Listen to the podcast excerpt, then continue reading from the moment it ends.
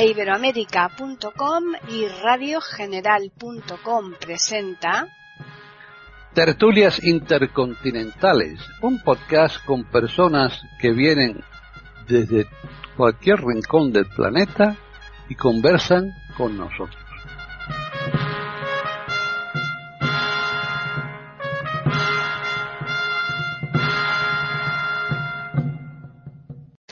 ¿Qué tal? Bienvenidos un día más a Tertulias Intercontinentales en iberoamérica.com. Soy Paqui Sánchez Galvarro y aquí estamos ya con el calorcito encima porque hemos pasado una época de mucha lluvia y lógicamente después de la tempestad viene la calma por lo general.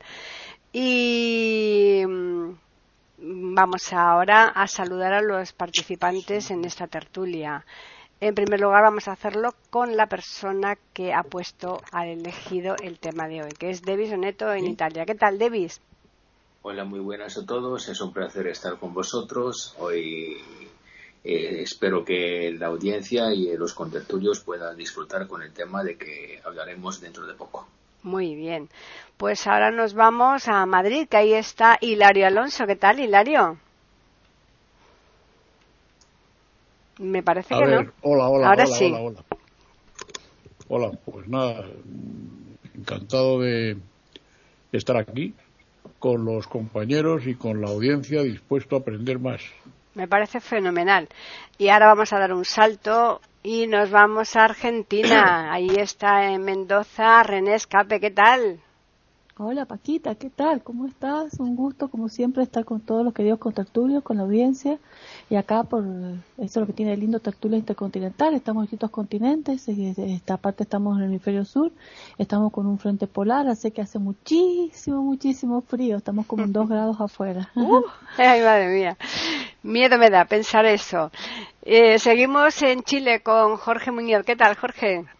Hola Paqui, un gusto saludarte a ti y a mis compañeros de tertulia y por supuesto a nuestros auditores. Y ya finalizamos nuevamente en Madrid con Juan Carlos Parra. ¿Qué tal, Juan Carlos? Pues aquí andamos, con 30 graditos, soleado, de maravilla. Que un saludo a mis compañeros y a la audiencia, ¿no? Y nada, pues eso, esperar a ver lo que pasa con este tema que me parece muy interesante también, sí. Sí, o sea que le regalamos, ¿no? Unos cuantos graditos a Jorge y a René, ¿no? Bueno, si, si ellos lo quieren, se los embolsamos si quieren. En mi, zona, en mi zona 31. ¿Has visto? Es verdad, porque como tú vives más al sur, es cierto. Bueno, pues, eh, y ahí en Italia estaréis por el estilo aquí, ¿no? Bueno, tú como ves- vives en el norte de Italia tendréis menos, Claro. menos grados, ¿no, Debis?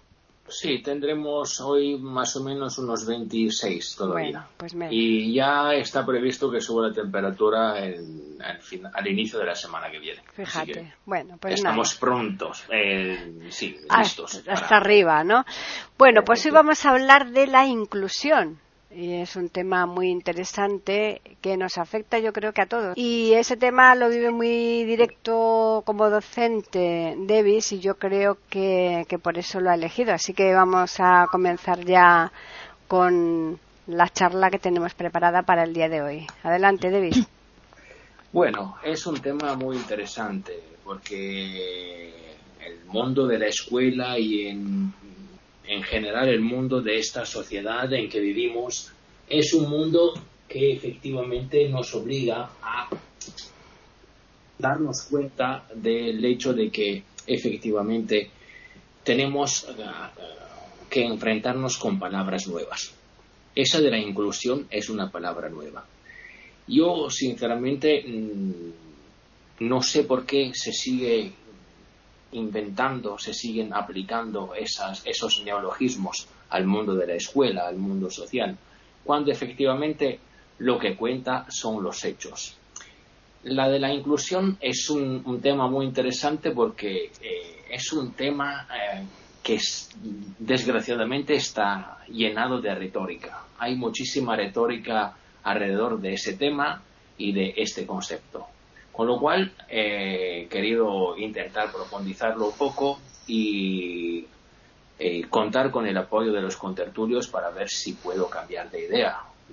Es una perspectiva que a mí, sinceramente, me da un poquito de desconfianza. Yo no estoy seguro de que sea la mejor forma de vivir esa de la inclusión y sobre todo no sé lo que se quiere decir con ese término, con esa palabra. Es una palabra que nos dice claramente que tenemos que incluir todo el mundo. Todo el mundo tiene que tener las mismas posibilidades que los demás. Todo el mundo tiene que poder hacer todo lo que los demás hacen. Pero eso ya me parece un concepto bastante problemático.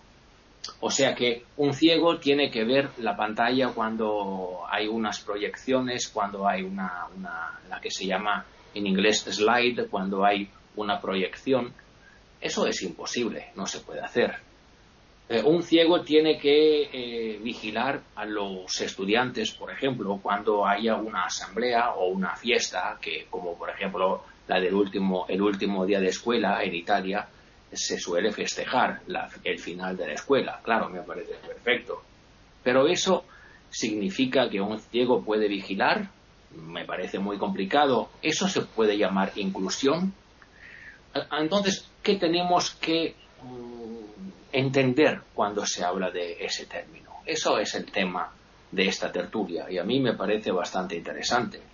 Porque para mí la inclusión es una utopía, es una cosa que no se puede realizar. Yo estoy, como siempre, casi siempre, digamos, estoy desconfiado con ese tipo de, tendencia o de costumbre. Bueno, costumbre no es porque ha nacido desde hace muy poco tiempo, así que no ha tenido el tiempo para hacerse costumbre.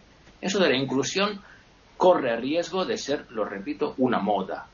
Yo creo que mm, para entender perfectamente el significado de la inclusión, yo he pensado esto. La gente tendría que volverse al, pensamiento de Marx.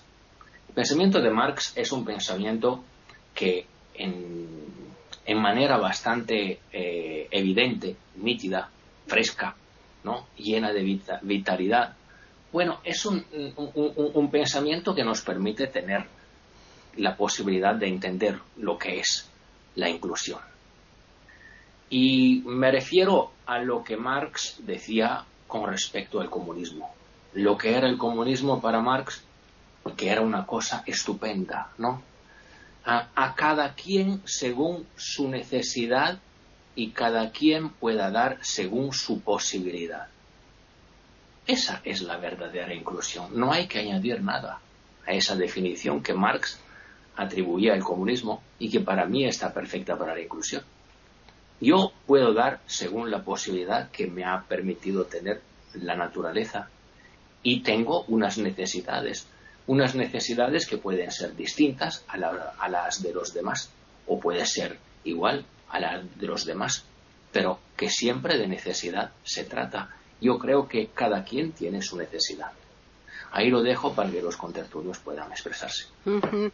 Yo que me he dedicado también a la enseñanza en mi época, el término que se utilizaba era el de integración. Después ya evolucionó a este, al de inclusión. No sé si exactamente vosotros eh, que estáis aquí para desarrollar ese tema, si veis que tiene algo que ver, si es simplemente un cambio de terminología o que ha, evolucionado en algo más. Pero bueno, yo Mm, eh, he comprobado eso, ¿no? Que se pasó de la integración a la inclusión. No sé si dentro de unos años de la inclusión pasaremos a, otro término distinto. Ahora ya continuamos con Hilario, que se está refinando y yo creo que es que mm, nos quiere decir algo de esto, porque él también lo ha vivido. Yo tengo que decir que no quiero estar incluido. Mm, ni quiero estar integrado. No quiero estar ni incluido ni integrado según eh, la moda, estas modas, como la diversidad funcional también, incluso el término discapacidad, todo esto es un invento no de la sociedad, no, no, es un invento de sectores de discapacitados. Eh, yo estaba en una lista de correos eh, donde yo compartía con René, con mi amiga René y otras personas más, yo ya no estoy, Y en esa lista había alguien que estaba fuera de todo orden, que no estaba incluida ni estaba integrada, y hablaba de integración y de inclusión después. Generalmente eh, los, eh, los sectores de discapacitados más reaccionarios y menos sociales y sociables son los que inventan esos términos de inclusión integración, que es un sinónimo, diversidad funcional, que no es un sinónimo, incluso discapacidad. Eh, yo mm, he nacido en el mundo eh, y naturalmente pues pago mis impuestos. Eh, tengo muy pocas, bueno, yo no tengo, yo concretamente no tengo ninguna exención de mis impuestos. Estoy jubilado, no, no tributo eh, como una persona que no está jubilada, que tiene una actividad laboral. Eh, estoy fuera de la circulación en muchos sentidos, en muchos aspectos. Cuando me hacen una encuesta, eh, me dicen qué edad tiene y digo 80 años y dice, ay, perdón, es que es de los 18 a los 75. Digo, ah, muy bien, muy bien, pues más, paso. No, esto es así, esto es así al menos en mi país, en la zona donde yo vivo, en fin. Y yo entiendo que eh, la inclusión, eh, todos estamos incluidos en el mundo, todos. Otra cosa muy distinta es lo accesible y lo inaccesible. Eh, naturalmente, los sectores de discapacitados reaccionarios, que son los que más guerra dan en este sentido, porque todos los que proponen estos términos de diversidad funcional, de discapacidad, de inclusión, de integración, etcétera, etcétera, son sectores de discapacitados muy reaccionarios. Los congresos a los que yo alguna vez he asistido cuando tenía una actividad laboral en nombre de mi institución en diversos sitios del extranjero, del mundo, eh, pues eh, ahí eh, hay mucha gente que no hace absolutamente nada, nada, no hacen nada, que tienen pensiones de sus países o de otras instituciones y que son los que más dan la vara en ese sentido y los que más guerra dan. Decía yo que otra cosa muy distinta es lo accesible y lo inaccesible. Nosotros, eh, que mm, estamos dando la vara constantemente con la accesibilidad, por lo menos estos sectores a los que yo me refiero, estos sectores reaccionarios de discapacitados, nosotros tenemos que saber que, hombre, eh, si estamos oyendo la televisión y hablan inglés y no sabemos inglés, está mm, siendo mm, objeto mm, la conversación de una traducción simultánea a la cual nosotros no tenemos acceso porque no la vemos. La accesibilidad, señores, lo que viene por la vista no podemos tener ningún tipo de accesibilidad. No podemos ser tan tarugos que queremos que sea accesible algo, pues que no lo es, porque no vemos, sencillamente. Otra cosa muy distinta es que eh, el speaker de la televisión o una voz en off nos pueda eh, traducir lo que otros están viendo en la pantalla. Esto sí que es posible. Pero ¿sabéis qué pasa? Que la sociedad es mayoría. Nosotros somos un grano, un granito, una gotita de agua en la sociedad.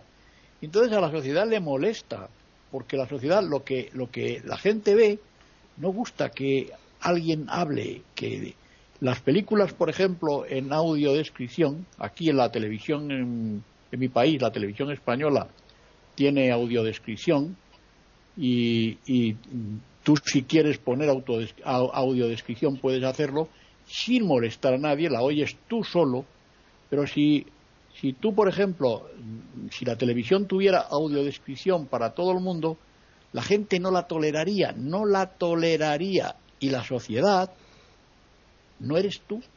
Tú formas parte de la sociedad y si quieres incluirte, tendrás que aguantar y tendrás que superar y tendrás que intentar, si puedes, si eres alguien, si no eres nadie, pues nada de nada, pero si eres alguien, tendrás que reivindicar determinados derechos que sí que pueden ser eh, te pueden ser dados, pero hay que gestionarlos, hay que reivindicarlos, hay que pedirlos e incluso hay que luchar por ellos. Pero hay derechos a los que tú no tienes acceso, porque no puedes, porque dependen de la vista y tú no ves, por lo tanto, huelga todo comentario.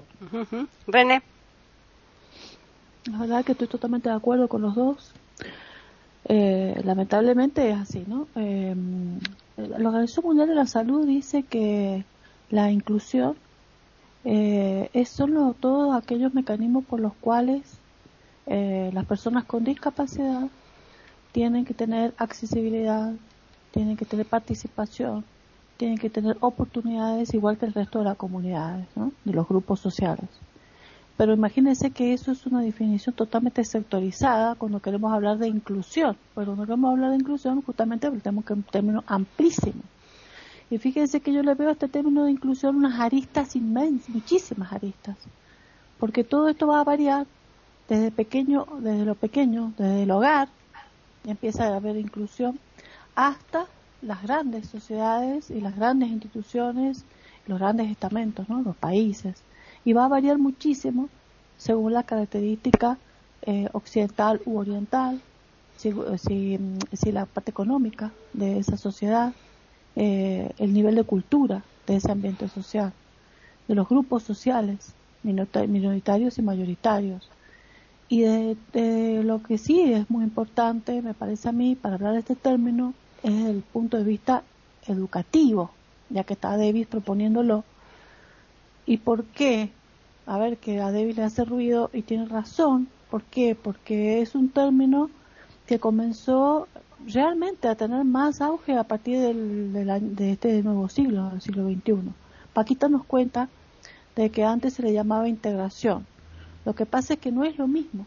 Cuando queremos hablar de inclusión, no es lo mismo inclusión que integración, no es lo mismo inclusión que equidad, no es lo mismo inclusión que igualdad, eh, son todos términos eh, que, que sí han surgido nuevos, como decir accesibilidad, visibilización, concientización, eh, todas estas cosas que, que nos hacen socialmente ponernos en una situación como en una vereda de enfrente. Yo no sé si lo han sido las personas, un grupo de discapacitados en el mundo que comenzaron a querer buscar sus derechos.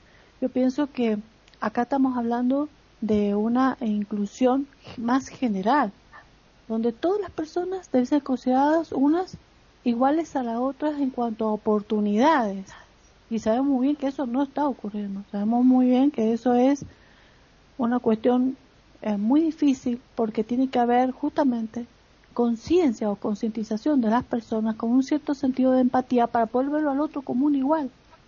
Y ah, en cultura, en grupo etario, eh, en, capacidad económica, en, que habla otro idioma, en que si es mayor y no tiene sentido de lo moderno de la tecnología, em, en el poder adquisitivo que tenga cada uno, eh, bueno, más allá de lo de la discapacidad.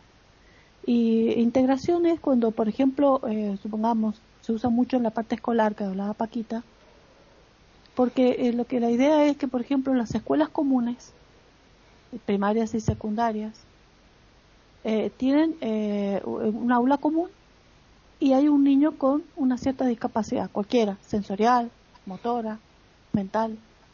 Entonces, una, eh, mental grave, por supuesto, no puede ser, ¿no?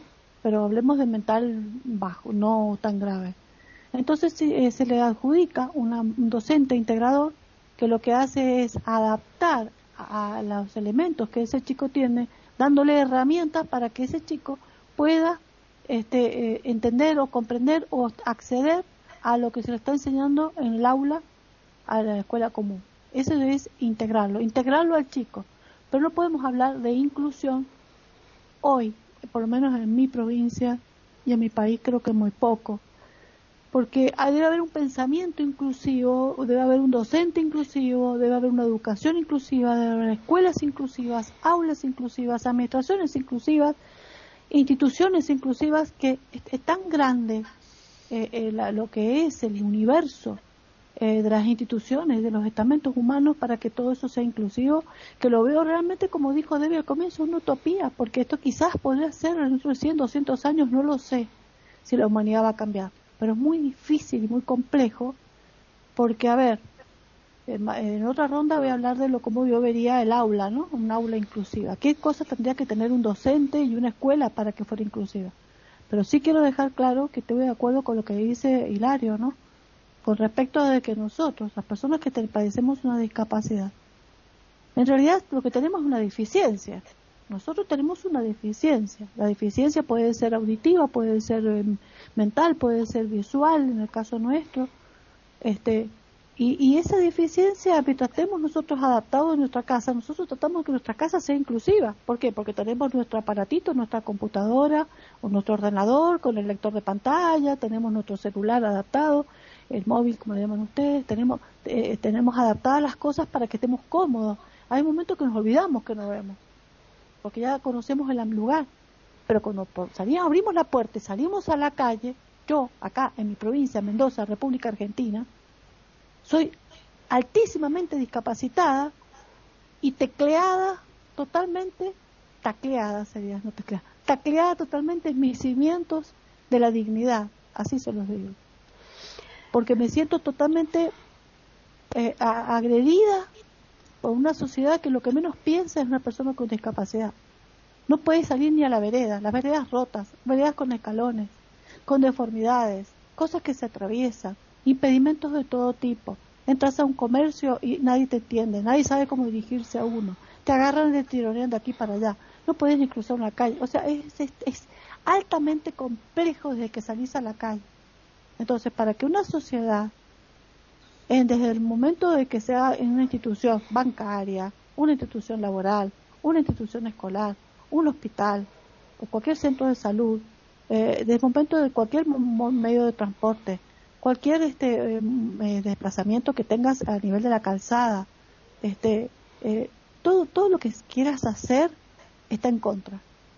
Entonces, hay que hacer políticas públicas tan grandes, tan grandes, y sobre todo, y eso que mi provincia es la cuarta en el país, imagínense en los lugares como los pueblos, hay que hacer cosas y remover situaciones tan complejas desde la organización, de la institucionalización de todo esto, más la organización arquitectónica, este, y los emplazamientos de todo esto para que las personas con discapacidad diversa puedan este, sentirse menos discapacitados, puedan tener accesibilidad, puedan ser visibilizados y empatizados de tal manera que puedan comprenderse y vérselos como otra persona más, con los mismos derechos que tienen todos los demás. Claro que no voy a poder tener el mismo derecho, como dice Hilario. Si yo prendo la televisión y no explican nada, y, y encuentro a alguien que dice, y esto que ustedes ven acá se puede poner así o así. Entonces me da bronca y le digo muchas veces a mi hijo, ¿por qué no explican con palabras que están haciendo, mamá? ¿Cuándo vas a entender que es una televisión? No es una radio, es una televisión. No es para vos. Y me quedo callada. Claro, no puedo pedirle a la televisión que sea accesible, ni que sea inclusiva, porque es visión. No es una teleaudición. Entonces, Ahí empezamos ya con los choques. Y de ahí en más podemos enumerar cientos, miles en el, en el, en el vivir diario. Por supuesto que mientras más salga a la calle, mientras más me encuentre con la sociedad, cada grupo humano con el que me voy a reunir, voy a encontrarme con estos choques eh, eh, para dar ejemplos y ejemplos y ejemplos y anécdotas y anécdotas de problemas de, de falta de inclusión. Bueno, lo dejo aquí y después sigo con la parte escolar. Están escuchando tertulias intercontinentales en iberamérica.com. Jorge. Bueno, eh, de acuerdo al diccionario de la RAE, incluir significa colocar una cosa dentro de otra. También significa conectar. Ahora bien, yo no sé si tiene verdadero sentido preocuparse de si la palabra es inclusión, integración, accesibilidad tal vez sea una, una discusión bizantina. Lo que importa, como decía Debbie, son los hechos. Ahora yo no tengo una visión tan pesimista como la que he oído aquí, porque primero que nada, la sociedad está obligada a preocuparse solo de los discapacitados, no hay problemas de hambre, no hay problemas de inflación, no hay muchos otros problemas de los que tiene que preocuparse, no hay cierto egoísmo también en ciertas exigencias. Por otra parte, si comparamos la situación de las personas discapacitadas hoy día con los años 30, por ejemplo, no se puede negar que es bastante más favorable. Por otra parte, la palabra inclusión o como quiera que se le llame, que para mí da lo mismo, no tiene importancia, no solo se refiere a la discapacidad, también se refiere a las minorías étnicas, a los homosexuales, a otros grupos humanos. No hay por qué centrarlo en la discapacidad. Hay muchas personas excluidas en la sociedad. Por lo tanto, yo creo que los esfuerzos que ha hecho el mundo científico, por ejemplo, el sistema YOS, que permite a las personas ciegas leer y escribir, es un aporte tremendo que hay que agradecer por supuesto que faltan muchas cosas, claro que sí, pero yo creo que también hay que partir reconociendo lo bueno que existe. Un ciego, un sordo, un deficiente mental hoy, en 2023, tiene una situación mucho más favorable que 50 años atrás. Eh, las circunstancias de que muchos científicos adapten la tecnología para ayudar a personas con malformaciones físicas u otro tipo de daños es loable, se hacen esfuerzos enormes, se gastan también muchos recursos. Por supuesto que falta, claro que sí. Ahora bien, el, eh, el aspecto de la, llámese accesibilidad, integración o como quiera que sea, repito que para mí tiene ninguna importancia, cubre múltiples aspectos, el jurídico, el médico, el económico, el educacional, el social, el cultural. Pero no somos los únicos grupos que tienen necesidades especiales. Aquí en Chile al menos hay muchísimos grupos que también demandan al Estado y a la sociedad integrarse o acceder al conjunto de actividades y sucesos que componen el tejido social. Y por supuesto que los propios grupos interesados tienen que ser los primeros en luchar por su integración.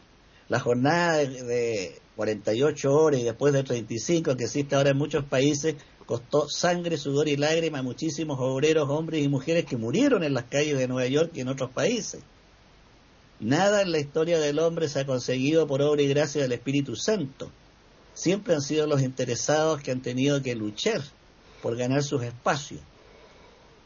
De modo que yo creo que también dentro de las dificultades que existen indudablemente, hay que considerar y agradecer cosas positivas que otros no tuvieron y nosotros tenemos. Por el momento quedo aquí, Pai. Bien, pues ya finalizamos esta ronda con Juan Carlos. Eh, el término inclusión social es un concepto usado de forma bastante genérica, tanto en los libros como en la política, en los, eh, los discursos políticos, y lo vemos todos los días.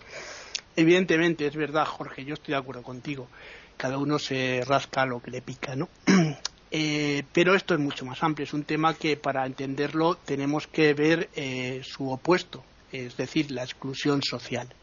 ¿Por qué? Pues porque todo parte de aquí, de la exclusión social.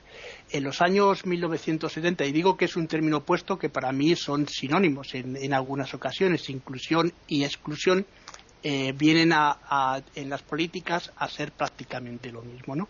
En los años 1970, para que nos vayamos, eh, para que vayamos viendo, Europa sufría una crisis muy grande, una crisis económica que todos, eh, bueno, la gente como Hilario, por ejemplo, la ha vivido y, gente de, la, hemos sufrido también, ¿no? lo que causó esto fue el empobrecimiento de una parte pues bastante grande de la población. En aquel tiempo, por ejemplo, Francia, que antes eh, había alcanzado un grado maravilloso de, calidad de, vida, eh, con un empleo para, prácticamente toda la población, de recordar que se tuvo una posguerra bastante dura. El plan Marshall ayudó, efectivamente, pero el desarrollo ya empezó luego con la Unión Europea y demás eh, bueno, pues eh, eh, una parte de la población que tuvo que sufrir bastante, ¿no? Y tuvo que sufrir una exclusión de, algunos, en algunas categorías del mercado de trabajo. Por ejemplo, hablamos en, este, en estas categorías, estamos hablando de personajes, por ejemplo, de, personajes, por ejemplo, de ancianos, que, como decía Hilario, pues están excluidos en parte de la sociedad ahora todavía más, porque incluso la informática los aparta incluso un poquito más de lo que es la vida, la vida que tenemos, ¿no? Los deficientes, y digo deficientes físicos o disminuidos, eh, son los discapacitados, porque todavía en nuestra, eh, fijaos, estamos hablando de nuestra Constitución española, se marca los discapacitados como disminuidos. Ya se está intentando cambiar ese término, ¿no? Y los inmigrantes, que también esto tuvo una repercusión bastante grande, ¿no? Porque los inmigrantes también eh, tuvieron que ver con todo lo que fue el desarrollo de parte de los países, pero también hizo que muchas personas eh, tuvieran eh, que mm, tener una vida bastante empobrecida y una exclusión también social por parte de las poblaciones a las que llegaban.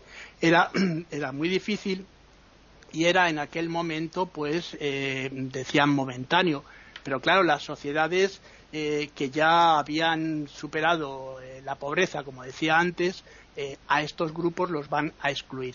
Entonces es casi mejor eh, en ese sentido pues en retomar lo que en 1990 las organizaciones internacionales llamaban como exclusión, porque esto va a implicar lo que es el moderno término de inclusión social, que en parte es una exclusión porque se incluyen de manera no inclusiva dentro de lo que es la propia sociedad.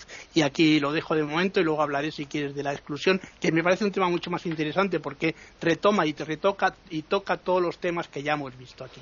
Bien, pues volvemos nuevamente con Davis. Yo creo que, sinceramente, la verdadera inclusión y lo que sea integración o accesibilidad tiene que tener en cuenta de toda la diferencia y toda la diferencia no puede ser incluida. Así que lo que ha dicho Hilario para mí, que, que quiere ser excluido, me parece perfecto. Yo también quiero ser excluido porque la verdadera inclusión no puede tener en cuenta todas las diferencias que tenemos entre la gente. Mm, yo estoy de acuerdo con, Jorge. Hemos tenido muchísimos progresos, hemos dado muchísimos pasos adelante con eso de la tecnología. Hemos mejorado nuestra condición, por supuesto, desde los años 30 hasta ahora hemos dado muchísimos pasos hacia adelante. Pero mm, es verdad que mm, con el cambio de la sociedad ahora hay que luchar casi casi más que, en el pasado para poder alcanzar a un nivel de vida aceptable.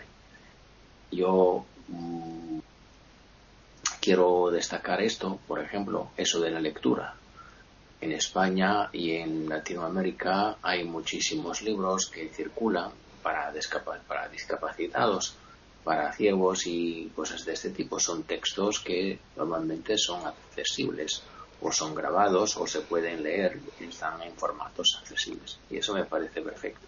Pero no en todo el mundo es así. Por ejemplo, en Italia la situación, yo no quiero decir que es peor o mejor, porque es bastante complicado evaluar eh, con detalle la situación, pero tenemos bastante problemas con eso de los PDFs, eso de los libros de textos escolares que tienen que ser adaptados. Sí, tenemos una biblioteca para ciegos que trabaja muy bien, pero por ejemplo no todas las editoriales están dispuestas a, dispuestas a dar sus libros para que sean trabajados. Y eso me parece una barbaridad. Así que sí, hemos dado muchísimos pasos hacia adelante, pero, pero el, tema de la, de la lucha por los derechos que tenemos que defender será bastante dura. Es un programa que tenemos por delante bastante difícil de, de cumplir. Yo estoy convencido de que, lo insisto, es un tema que está lleno de retórica. Yo, a mí, lo que Jorge dice lo entiendo perfectamente, es un bizantinismo, sí. Es un bizantinismo, Jorge, pero la desgracia es que se te llenan las orejas cuando estás en el mundo de la educación con esa inclusión. Así que te puedo garantizar que, que es un bizantinismo, mm, pero que molesta mucho. Es un bizantinismo que molesta mucho. Sobre todo cuando ves que ni siquiera las mismas escuelas saben garantizar la posibilidad para todos de cumplir su deber. Porque de esto se trata. Yo tengo que cumplir mi deber. Yo soy docente, tengo que ejercer mi profesión. Perfecto. Pero para que eso pueda ocurrir, sirve en primer lugar el apoyo de todos los colegas y de una dirección que tiene que darse cuenta de que todo no se puede hacer. No porque yo tenga pereza, porque sí, yo soy perezoso, os lo digo tranquilamente, yo soy el oso Pérez, perezoso al 100%, pero eso no significa que, que, que yo rechace cumplir con mi deber cuando esté en la condición y tenga la posibilidad de hacerlo. Yo eso quiero decir. Ahí lo dejo para que sigan los demás. Hilario, están escuchando tertulias intercontinentales en iberamérica.com. Bueno, lo primero que quiero decirte, Jorge, es que no he oído a nadie expresar pesimismo, ni a mí mismo, ni a ningún compañero. No sé lo que tú has oído, yo no lo he oído eso. En segundo lugar, René, eh, sí quiero decirte que, que es que sí, que, que conceptualmente no es lo mismo integración que inclusión. Tienes tu razón. Pero tiene razón Paqui, a mi juicio, en el sentido de que efectivamente inclusión ha sustituido a integración. Que se emplea mal, de acuerdo, eh, es posible que se emplee mal, pero mm, lo ha sustituido. En tercer lugar, quiero decir que, me, no me siento incluido, que no quiero estar incluido en los términos en los que se propone la inclusión. Eh, no me interesa, no quiero, estoy fuera de eso. En cuarto lugar, entiendo que el bizantinismo mm, se lo tendrás que decir a tus compañeros y a los míos. Son los que proponen estas cosas. Ya lo sé, los homosexuales también, eh, los negros en los países de blancos, también eh, los gitanos, eh, etcétera, etcétera. Es, eso, cuando se refiere la gente a todos esos, entonces ya entra en juego lo de la diversidad funcional. Diversidad funcional. Pues es que todos somos diversos funcionalmente, todos, absolutamente todos. Nadie es igual a otro. La gente es igual a sí mismo, no es igual nadie a otro. Nadie, absolutamente nadie. Y yo no quiero enrollarme excesivamente, pero voy a contar dos anécdotas. Eh, yo he sido mm, presidente en mi institución de tribunales para contables y para interventores. Los contables y los interventores en una institución como la ONCE, donde se manejan eh, cientos de millones de euros entonces miles de millones de pesetas, eh, ahora incluso miles de millones de dólares o de euros, eh, los, los, que además hay empresas que son filiales y que cuelgan de la empresa matriz, etcétera, etcétera, pues ahí los interventores, los contables, tienen que ser videntes. Y tienen que ser videntes de la confianza, naturalmente, de los ciegos, que son los que teóricamente mandan y los que teóricamente dirigen y gestionan. Yo he sido presidente de los interventores, de, tribunales de interventores y contables.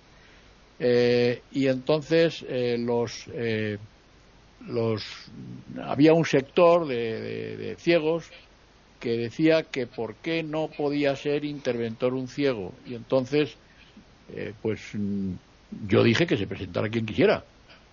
Y se presentó un chico, un señor ya, amigo de Paqui y amigo nuestro, amigo mío que además conmigo ahora tiene poca relación, pero no por nada, sino porque por las circunstancias, pero con Paque sí tiene más relación. Y se presentó este chico, este señor. Entonces me dijeron, los exámenes no pueden ser iguales para este y para el otro. Dije yo, sí, pueden ser iguales. Lo que pasa es que este no tiene límite de tiempo. A este le vamos a a dar todo el tiempo que quiera, todo el tiempo que necesite. Estuvo el hombre 12 horas examinándose y renunció. Se vino abajo y renunció. Lógico. A mí me hubiera pasado igual. Yo no soy economista, yo no me hubiera podido presentar a eso, pero bueno. La otra anécdota es que nuestro amigo Miguel Durán fue presidente de una televisión eh, y la Miguel en, una etapa concreta de, de, la televisión cuando ya la televisión no era de la once ni de nada pero él seguía siendo presidente la prensa le atacaba porque decía la prensa que cómo es posible que un ciego fuera presidente de, la, de, una, de una televisión, de una televisión además que era toda una corporación de, de comunicación, ¿no? Entonces, eh, es complicado. Es que es muy complicado, de verdad. La sociedad es tremenda. Pero nosotros lo fomentamos. Los, los, los grupos eh, más reivindicativos, que suelen ser los más reaccionarios, insisto, pues son los que más dan la vara, son los que más dan la guerra, son los que más dan la lata. No quiero hablar más, porque si no, pues. Sí. Eh, René. Y sí, me siento tan identificada siempre con todo lo que habla Hilario, porque tiene una forma de pensar muy parecida y como que siente muy, muy similar. Em, yo pienso que, bueno, también una anécdota, tengo tantas. Hablando de todo, hablando entonces ya, Hilario, de discriminación. Chicos, estamos hablando de discriminación. La discriminación es, es necesaria que exista cuando es positiva, porque si no existiera discriminación, no nos daríamos cuenta que cuáles son las necesidades del otro y entonces nos podríamos empatizar con ese que tiene esa necesidad. No se nos podría ocurrir qué, cómo podemos ayudar. Yo pienso que eh, si bien la palabra inclusión es una palabra nueva y que si bien es muy difícil de llevar a cabo en todos los estamentos y que no solamente estamos hablando de discapacidad, sino que estamos hablando de todas las otras, estoy totalmente de acuerdo, en toda la gama de diversidad que existe, eh, eh, todo lo que aquello que identifique al ser humano, o sea, todo aquello que puede identificarlo desde el punto de vista cultural, racial, o sea, étnico, eh, grupo etario, lo que quieramos económico, este, tecnológico, este, lo que queramos, no importa eso. Lo importante es que nosotros tenemos que saber que cada uno tiene una este, identidad totalmente distinta porque, claro, somos únicos y repetibles, como dice Hilario. Pero existe una normalidad, una palabra prohibida.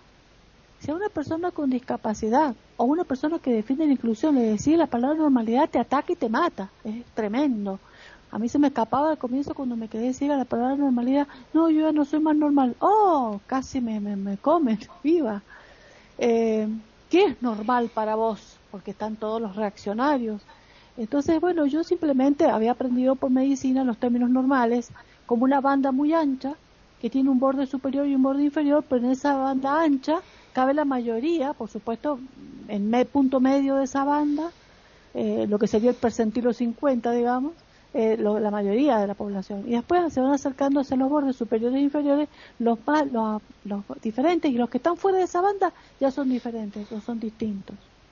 Entonces, eh, es necesario que exista esa visibilización, otro término nuevo, que es descubrir cuáles son las personas que tienen una cosa diferente a la mayoría, no digamos normalidad, a la mayoría del grupo social en el que se encuentra esa persona, ya sé, grupo educativo, grupo de salud, grupo este laboral, lo que sea, eh, para poder solucionar el problema. Una escuela inclusiva eh, o un ambiente inclusivo para un chico, un educando, sería, por ejemplo, que ya tu, o un lugar laboral que ya estuviera inclusivo sería que ya estuviera preparado para esperar a una persona con discapacidad. O sea, ya tiene la rampa, ya tiene las luces adecuadas para la persona que, que es sorda pero que puede ver, o ya tiene las partes de las los botones en braille para la persona ciega que de nacimiento que sabe braille, este, ya tiene, eh, eh, si se sienta una computadora, ya tiene el lector de pantalla instalado, el NVDA, que, que se usa, que no se paga, como yo, eh, carísimo, acá no se puede pagar el original. Eh, es decir, está todo, la parte edilicia o la parte eh, funcional te, te encontrás con, entras a un banco y te encontrás con alguien que te dice, pase por acá, acá le ofrezco mi brazo, yo la guío. Gente que ya está informada y preparada a, cómo acercarte a un lugar. Eh, te vas a un banco, entras a un banco y tratan acá, tratan de ser inclusivos. Le ponen rampa a todos los edificios, le han puesto rampas, los edificios públicos. por ejemplo, a veces te dicen, si quiere la rampa, puede pasar a su derecha y tiene la rampa. Es tan difícil acceder a la rampa porque tenés que abrir una puerta, pasar, después la rampa te deja lejísimo de la mesa de entrada que no la encontrás, o sea, te conviene más ir por la escalera. Yo creo que la rampa está buena para la persona con, con discapacidad motriz, ¿no? Porque, claro, creen que son ciegos, rampa, ¿no? Y la rampa te mata, sí, porque te aleja, te manda no sé a dónde. Bueno, entonces, eh, todas esas cosas eh, eh, sería a veces necesarias y a veces es una mentira. Es como que yo siento que la, que la sociedad se está poniendo una careta, una careta hipócrita de decir somos inclusivos, porque pusimos una rampa, que porque pusimos un braille en un cartel o porque pusimos este en la vereda un caminito de una línea para que sigas el bastón, que, que con esa línea para que sigas el bastón. Cada tanto tiene un, cruce que está, te salta el bastón y que se queda sin codos, sin hombros, sin nada, o sea que, y encima no te diferencia la esquina del resto, la vereda tiene continuidad con la calle, entonces cuando queda con está en la mitad de la calle, o sea, eh, no piensan, no piensan en nada, realmente las personas que hacen las cosas quieren, eh, quieren ubicarse en la persona que tiene la discapacidad y no lo logran.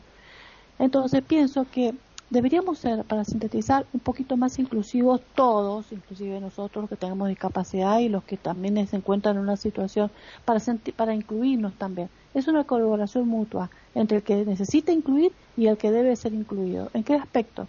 De que, por ejemplo, debe haber un poquito más de amor, un poquito más de empatía, un poquito, bajar un poco la arrogancia, tener un poquito más de, de evitar los prejuicios, eh, yo gente, siento que hay mucha gente que discrimina con, con odio, con molestia, eh, maestras que dicen, oh, no sabe, este, este año cómo empezaste, como la mona, che, me tocaron un ciego, una sorda, no sabes, encima me mandan un down, un tarado, no sabes, este, estoy, estoy harta, te juro, con esto de la inclusividad. Yo quiero que vengan las maestras cuanto antes, porque yo, bueno, yo, a mí me, yo me eduqué y me formé para escuelas comunes, no para tener tarados en mi aula.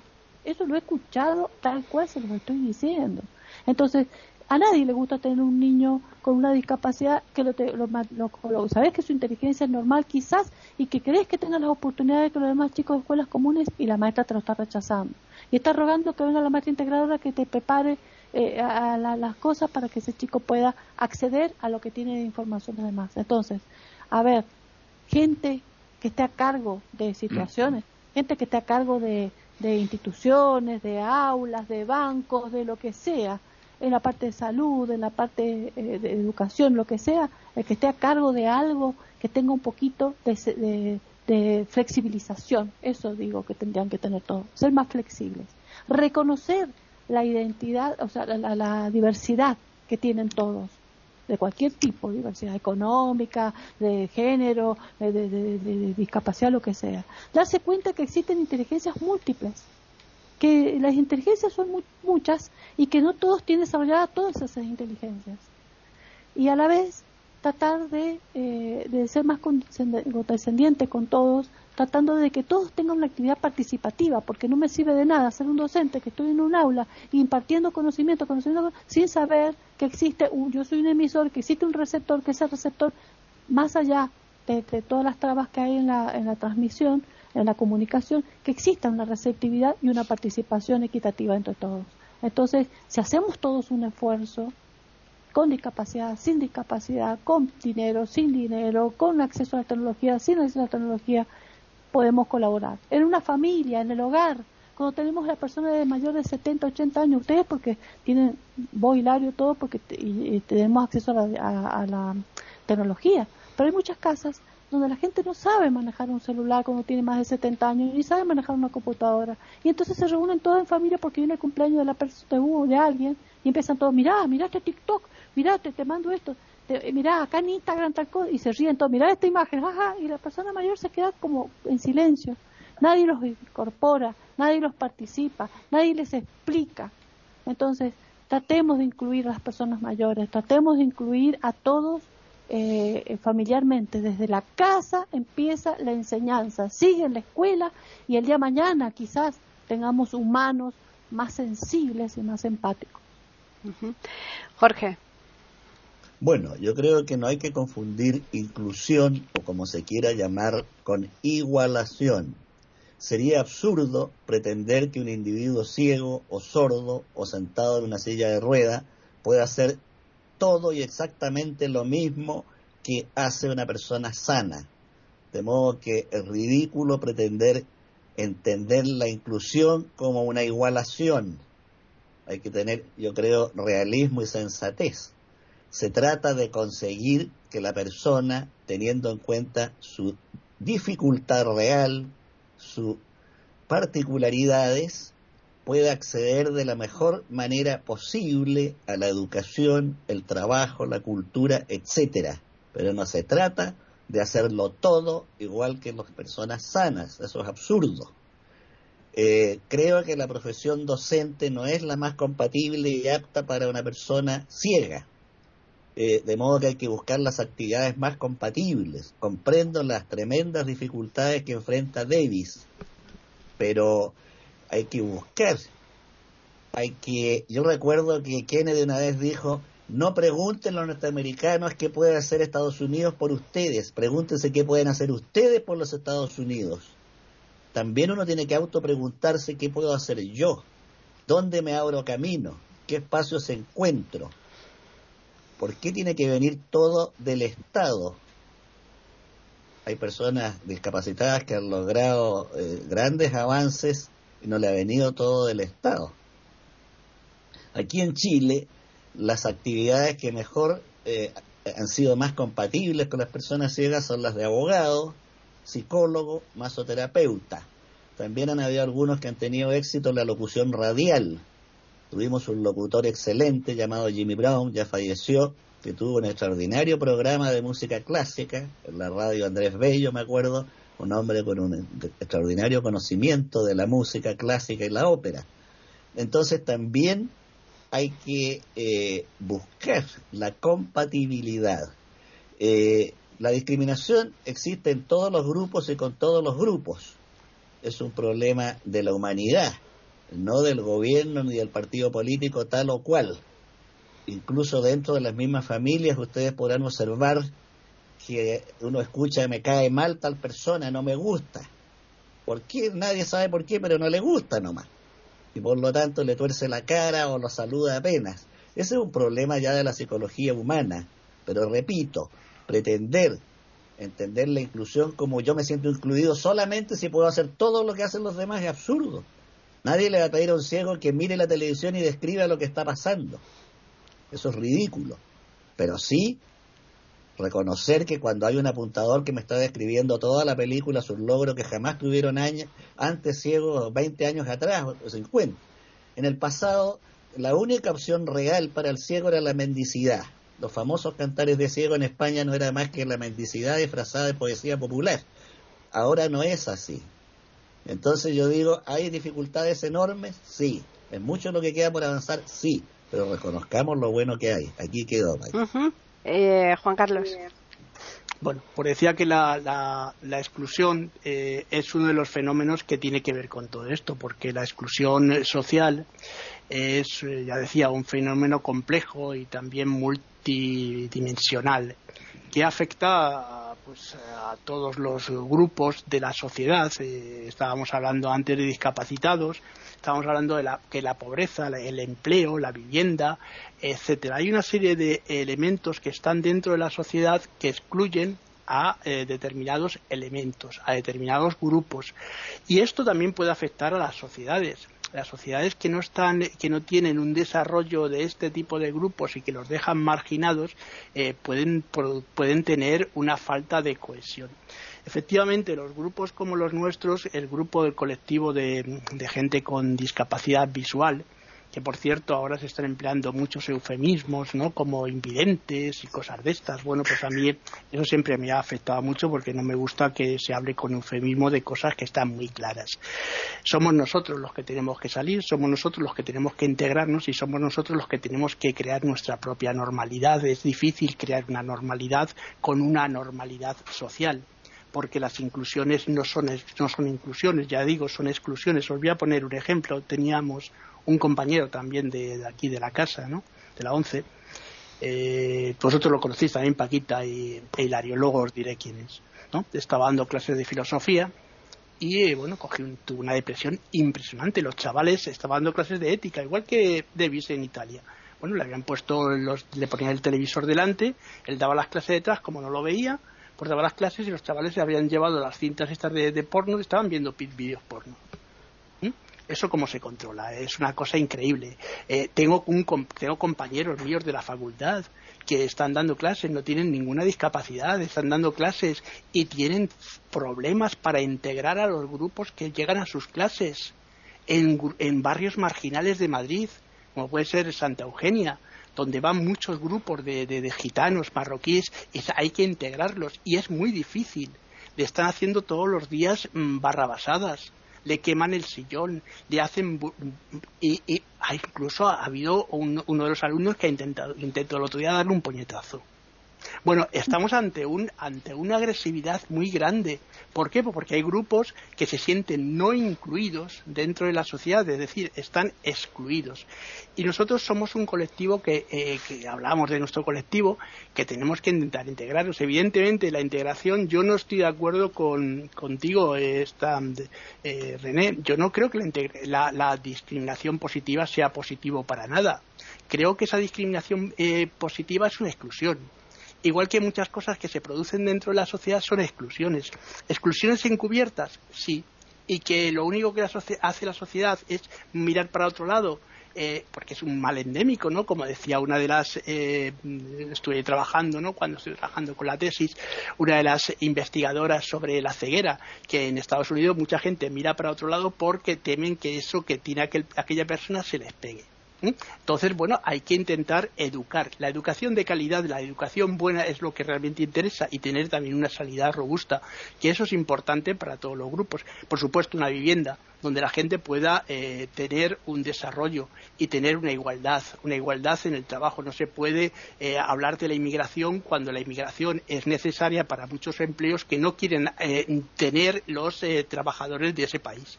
Entonces hay que trabajar con muchas cosas y sobre todo con el cambio de mentalidad de la gente. La gente ha de cambiar su forma de pensar. Estamos ante una sociedad que es, que excluye y excluye desde el inicio, desde la educación. Pero claro, una cosa es la, educación que tiene que venir de casa, pero si esa educación, los que tienen que educar no tienen la educación suficiente para educar a los que no están educados, mal pueden tener los profesores cuando llegan los chavales para decir, oye, es que usted tiene que educar a mi hijo. No, no, el profesor tiene que enseñar a su hijo porque para eso ha estudiado.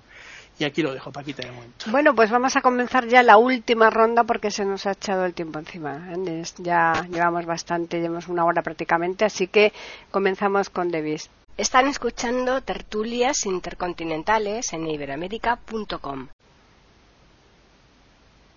La verdad que yo no he entendido bien cuál es la diferencia entre inclusión y integración. Yo eh, entiendo que son palabras distintas, entiendo que son conceptos distintos, pero para mí es mejor hablar de integración que de inclusión, porque la inclusión no tiene razón de existir. A pesar de esto, que por supuesto es un bizantinismo, estoy de acuerdo bastante con, Jorge, pero que cuando se utiliza una palabra tendríamos que utilizarla por, un motivo. Y, a mí me interesa destacar una cosa, Jorge. Yo mm, he empezado a trabajar en la docencia en 2005 y puedo garantizarte que en los primeros años sí que tenía problemas pero que no tenía los problemas que tengo ahora. Tú tienes que darte cuenta de que el mundo de la docencia evoluciona y evoluciona muy rápidamente. Y sobre todo con la pandemia hemos tenido una evolución tan rápida desde un punto de vista tecnológico que te puedo garantizar de que se ha hecho muy difícil también el trabajo para los que ven y no solamente para los ciegos. Ahora, lo que tú dices es verdad. Hay que preguntarse lo que puedo yo hacer para el por el Estado. Y yo me lo he preguntado y he hecho por el Estado eh, muchísimo, me permito decirte, mucho más que el Estado ha hecho para mí. Porque cuando yo, ciego, voy en un aula y digo, señores, hay que ocuparse de la dignidad del hombre, hay que preocuparse de que la Constitución pueda tomar pie en este tipo de aula, hay que darle unas piernas a la Constitución, porque la Constitución sin los hombres es una carta muerta, es un papel muerto. Bueno, me parece que yo para por el Estado he hecho bastante. Y el Estado para mí, dicho con muchísimo respeto, yo lo valoro mucho, yo lo valoro mucho, no lo voy a menospreciar de ninguna forma y de ninguna manera, voy a menospreciar nada, y nadie sobre todo, pero que el Estado me da una suma, que sí, que me sirve para para, para mis necesidades. Eso lo, se lo agradezco al Estado. Yo no voy a criticarle al Estado, pero en este sentido me parece que yo he evolucionado y conformemente a lo que está previsto con la Constitución de Italia, estoy efectivamente contribuyendo al desarrollo espiritual y mental del país. Y lo hago simplemente ejerciendo mi trabajo. Con lo cual quiero decir una cosa. Eh, mm, todos, todos estamos en cierta medida inadaptos a hacer lo que estamos haciendo. Porque no hay una manera perfecta de ejercer una profesión. Los médicos se equivocan y la gente muere. Eh, los dentistas se equivocan y, la gente está arruinada en sus dientes porque no pueden mascar como mascaban antes.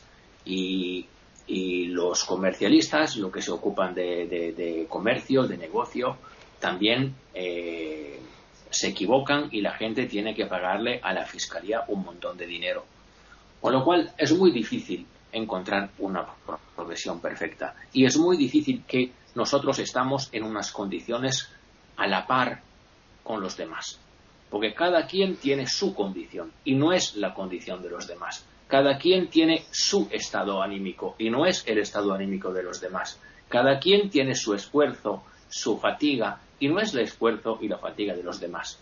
Con lo cual, esa retórica de inclusión para mí tendría que acabar y acabar bastante pronto para darse cuenta de que cada quien puede dar según posibilidad y, si Dios quiere, recibir según su necesidad.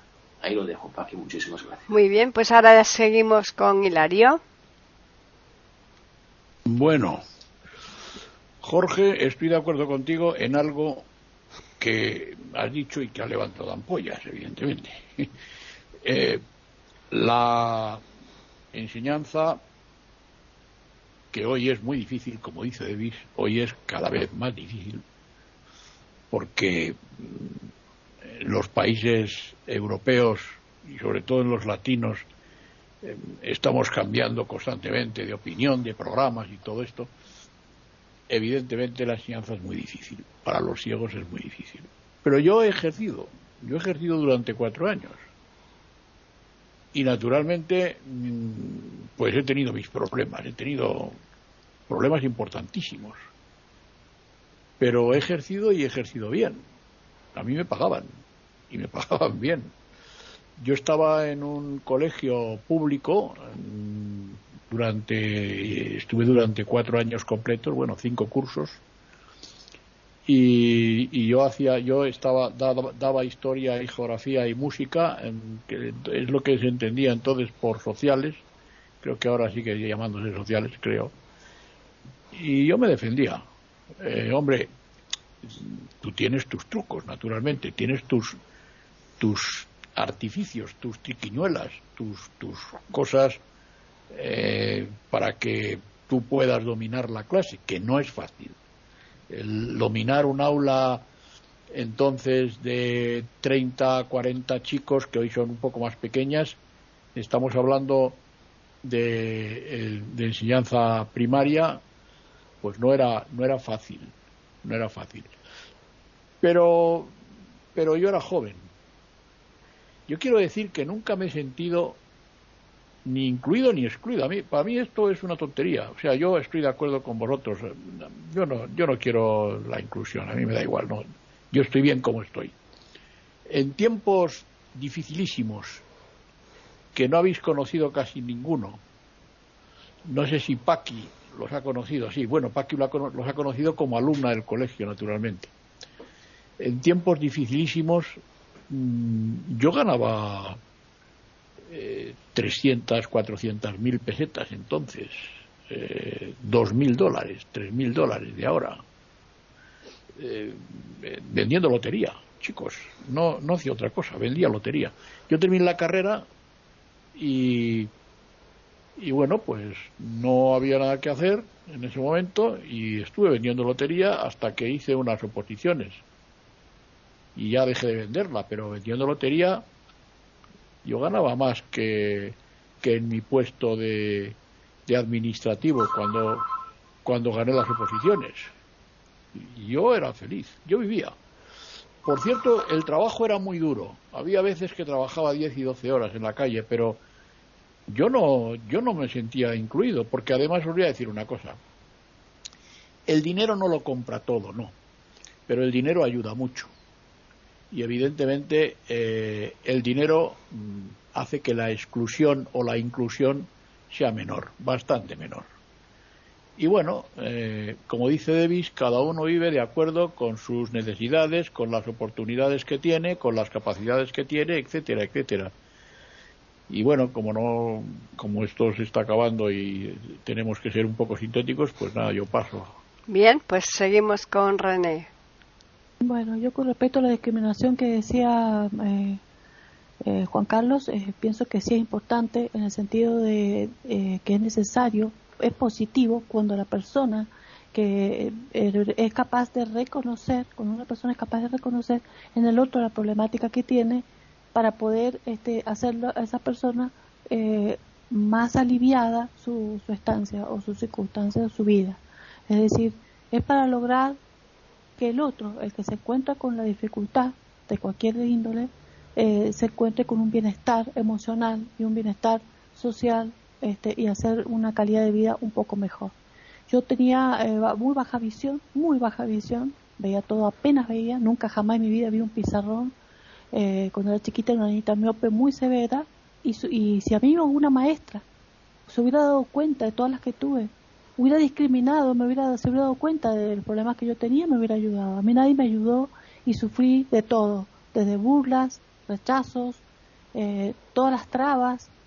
Eh, fue una, una calidad de vida espantosa que me son, tengo muchísimos traumas que no puedo todavía superar.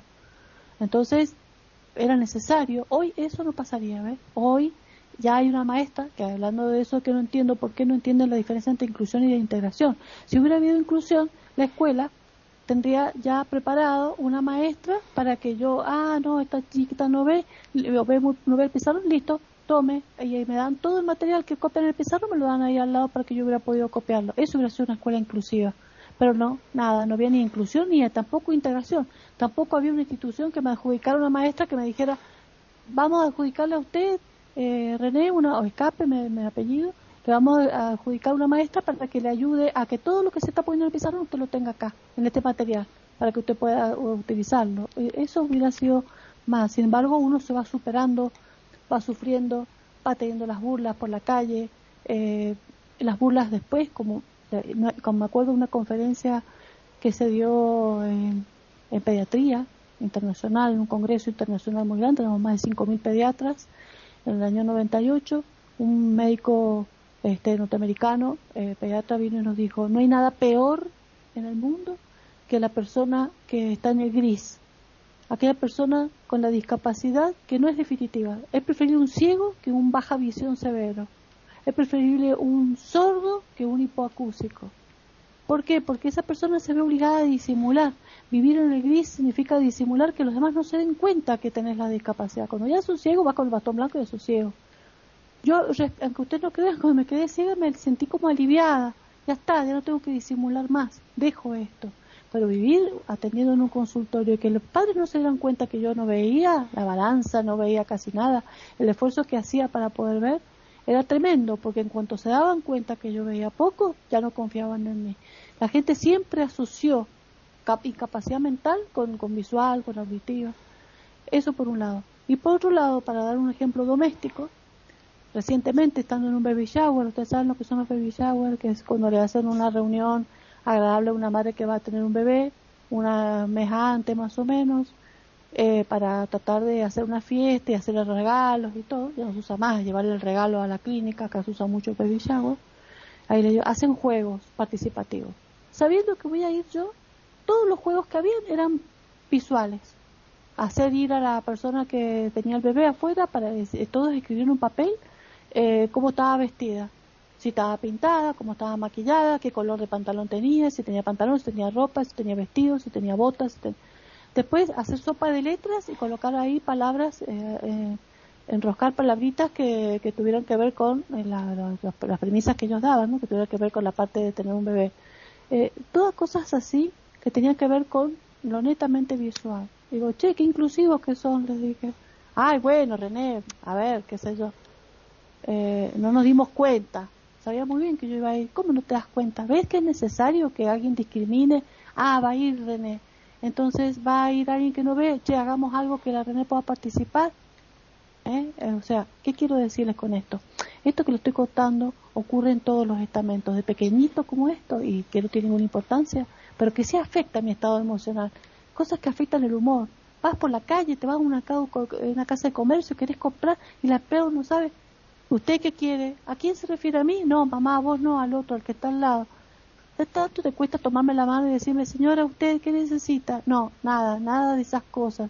No, no, no, el empleado no sabe cómo atenderte. El empleado bancario no sabe cómo atenderte. Eh, hasta que recalás en una cafetería donde encontrás una camarera que que tiene una cierta decencia, un poco de amor, de darse cuenta de que vos sos ciega y decirte, ¿en qué le puedo ayudar? Mira, acá tiene esto, delante suyo tiene esto, mi cuidado que le acabo de poner a la hora 6 tal cosa, a la hora 12 tal otra, ponele un ejemplo.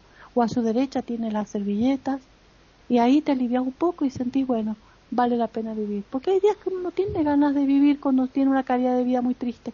No soy negativa, Jorge, no soy tan negativa, soy realista pasa en el día a día en la sociedad en la que estamos todos metidos. No seamos negadores de la sociedad. La sociedad no discrimina positivamente, no visibiliza y no ayuda. Entonces, eso es para mí ser inclusivo. Ser una persona inclusiva, todos, incluidos nosotros, eh, debemos eh, darnos cuenta qué le pasa al otro y ayudarle a que esa persona tenga una mejor calidad de vida. Jorge. Bueno, quiero recordar que en ningún momento he hablado de actividad o profesión perfecta. Lo que dije es buscar actividades compatibles que se puedan adaptar de mejor manera a las condiciones de cada persona. En cuanto a lo que dice René, que hay que comprender al otro, estoy totalmente de acuerdo. Y también el discapacitado debe comprender y educar al no discapacitado. Esa persona que no sabe atender no siempre es por maldad o mala voluntad. Se pone nerviosa, no sabe qué hacer ¿Qué cuesta decirle, mira, yo soy ciego, quiero que tú me atiendas, tómame las manos, haz esto y esto otro? También el discapacitado tiene que educar al no discapacitado. No, también como el discapacitado busca comprensión, el no discapacitado también merece ser comprendido. Yo creo que no es siempre la maldad, sino ignorancia, desconocimiento y nerviosismo ante una situación que no sabe cómo enfrentar. Hace unos años yo fui presidente de la Comisión de la Discapacidad de la Asociación Nacional de Empleados Fiscales de Chile. En ese cargo me tocó tratar con ministros, subsecretarios, colegios profesionales y un montón de entidades gubernativas y de la empresa privada. Y por supuesto que la labor es difícil. Eh, hicimos una verdadera peregrinación por ministerios con charlas, con diputados, tratando el tema, impulsando leyes, pero es una labor lenta. Los cambios culturales no se hacen por decretos, toman décadas los cambios de mentalidad.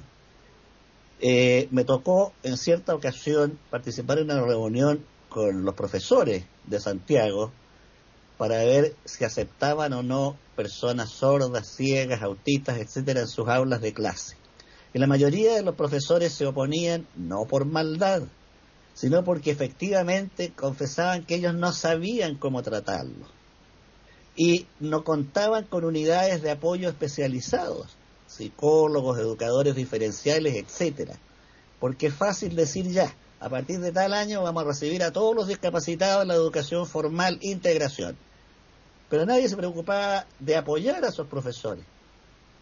Voy a decir que eran seres perversos, malvados, no, tenían razón. Ellos estaban preparados para otro tipo de alumnos. No sabían qué hacer. Entonces el problema de fondo era primero educar a los profesores, inyectar más recursos al sistema educativo y crearle unidades de apoyo, como existe en Suecia. En Suecia los diputados van a la educación formal, pero tienen excelentes unidades de apoyo con profesionales especializados. De modo que el tema, repito, es un ancho mar que hay que navegar, pero repito, se ha salido del mayor ostracismo, de los puertos más oscuros, y yo soy naturalmente optimista. Por difíciles que sean las cosas, eh, creo que se puede avanzar y en eso ha ayudado extraordinariamente el desarrollo científico y tecnológico y eso no se puede desconocer. Tampoco me molesta que haya leyes especiales para los discapacitados siempre que sean buenas y efectivas. Hay leyes, legislación especial para los agricultores, legislación especial para el sector pesquero, legislación especial para el sector minero, el sector público se rige por el estatuto administrativo, el sector privado por el código del trabajo, tiene leyes distintas. ¿Por qué los discapacitados no vayan a tener leyes también para su sector? Eso no es un problema, al contrario. Lo importante es que sean leyes eficaces e inteligentes y para eso tienen que participar los propios discapacitados orientando a los no discapacitados. Por el momento quedo aquí. Pues ya finalizamos esta tertulia con Juan Carlos. Bueno, yo voy a ser muy breve. Voy, voy a terminar con una frase de Pitágoras que dice, educada a los niños para no castigar a los hombres. Y aquí lo dejo, Paqui. Bien, pues ya finalizamos mm, de verdad la charla esta, muy interesante, como todas las que hacemos, por lo menos es nuestra forma de pensar, por eso la, la trasladamos a nuestros oyentes semana tras semana, de manera que vamos a recordarles los medios que tienen para ponerse en contacto con nosotros. Por un lado está el correo que es tertulias.eiberoamerica.com y por otro el Twitter eiberoamerica con las iniciales E, I y la A de América en mayúsculas. Con agradecimiento, como siempre, para todos los que habéis estado aquí y, por supuesto, también para nuestros oyentes que semana tras semana continúan escuchándonos eso es algo que nos congratula enormemente. Así que ya les emplazamos para que regresen el lunes próximo a iberoamérica.com y nosotros les tendremos preparada una nueva tertulia intercontinental.